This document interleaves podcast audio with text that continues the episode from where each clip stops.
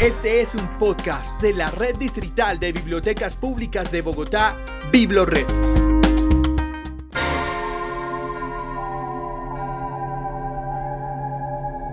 Bibliotecas Humanas.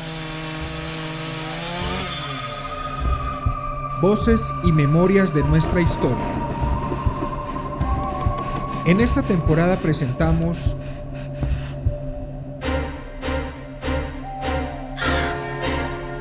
Mitos y leyendas colombianos.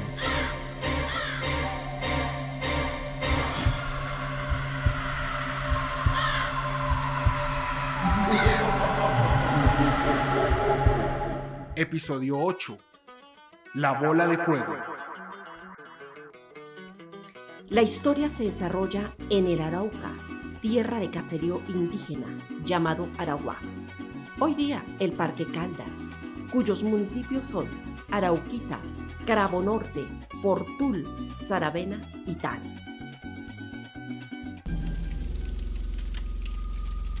Nuestra historia se desarrolla a comienzos del siglo XX, teniendo como su fuerte económico la agricultura y la ganadería principalmente.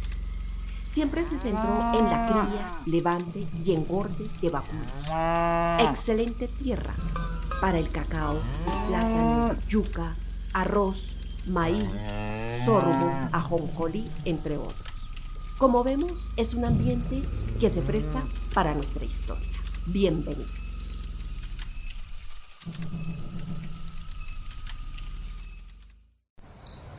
Se desarrolla en uno de sus atos. Era una noche con un manto azul oscuro que parecía de terciopelo.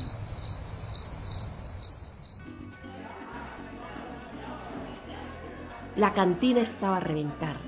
El guaro pasaba de mano en mano. El joropo cada vez era mejor. No había ninguno malo. Las mujeres con prendas cortas que resaltaban e incitaban hacia la desnudez total.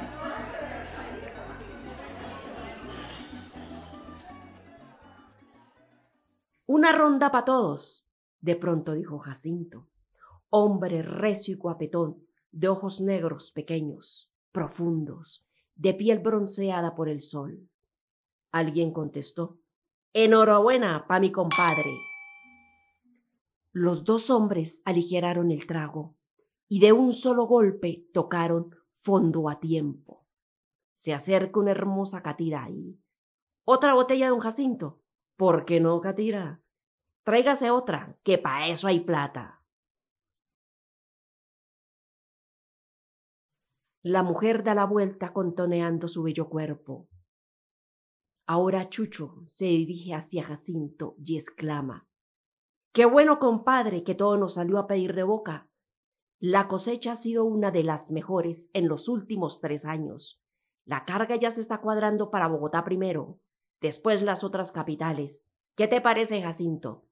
Claro que sí, compa. Ese es el derecho. Otro brindis. Otro brindis, Chucho.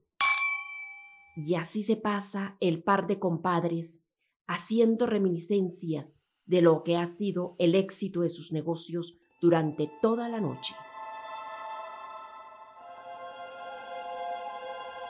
El tiempo pasa y ya a esta altura Jacinto está que no se puede tener en pie, puesto que Chucho casi todo el licor se lo ha estado dando a él sin saber por qué.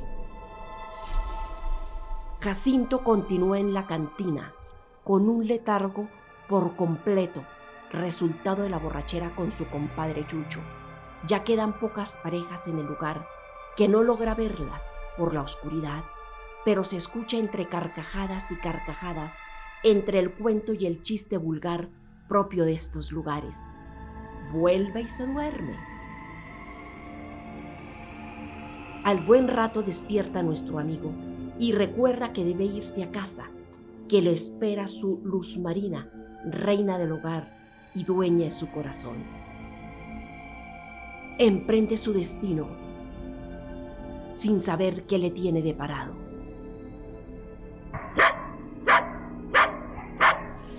Sale Tarila, su perro fiel, bate su cola como aspa al viento, lame sus manos, su rostro, siendo esta la expresión de amor del incondicional animal.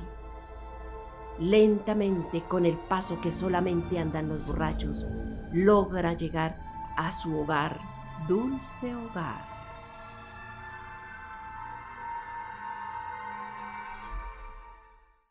Está a unos cuantos pasos de abrir la puerta cuando escucha ruidos extraños dentro de ella, susurros y como besos, con un te amo.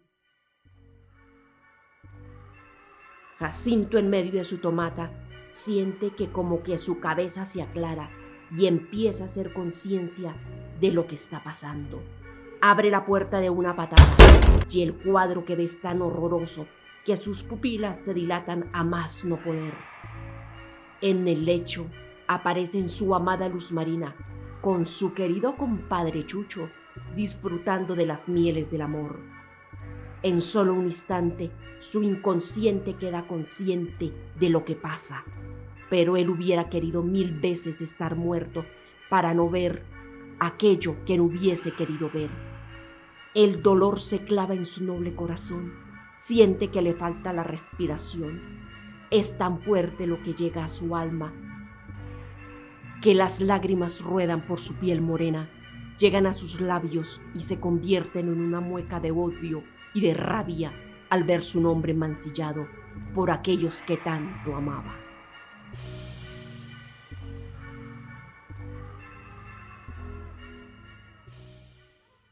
Los jóvenes amantes al verse sorprendidos tratan de huir de la furia del cornudo, pero de pronto es como si sus cuerpos estuvieran pegados a las sábanas. Tratan de romperlas, pero éstas no se dejan. Sienten que están prisioneros de ellas. Jacinto se manda la mano al drill y desenfunda su machete, lo rastrilla y empieza a azotarlo contra las humanidades de su compadre y su mujer. Los gritos de dolor y llanto son estremecedores. Los ya no más, ya no más y perdón, perdón se van ahogando en un río de sangre. Las paredes son testigos del horror que allí se vivió. Cuando de un momento a otro se prende como una chispa de fuego que va envolviendo el lecho alrededor, los cuerpos van siendo consumidos por las llamas y se empieza a formar como una especie de bola que va formando dimensiones en candelilla en el rostro de Jacinto Lentamente se va extendiendo por toda la habitación, la lengua de fuego bajo sus pies y ese enrollado y atraído hacia el fuego, que ya en estos momentos es una bola gigantesca de fuego, consumiéndolo también por completo. Dicen los que habitan en el lugar y los que van de paso que en algún mes específico del año se ve a la gran bola de fuego o a la candelilla, como algunos le dicen. Recorrer los caminos buscando a los infieles para en una noche luna llena llevárselos. Escucha y descarga todos nuestros podcasts y contenido de audio en la sección Biblored Podcast en www.biblored.gov.com.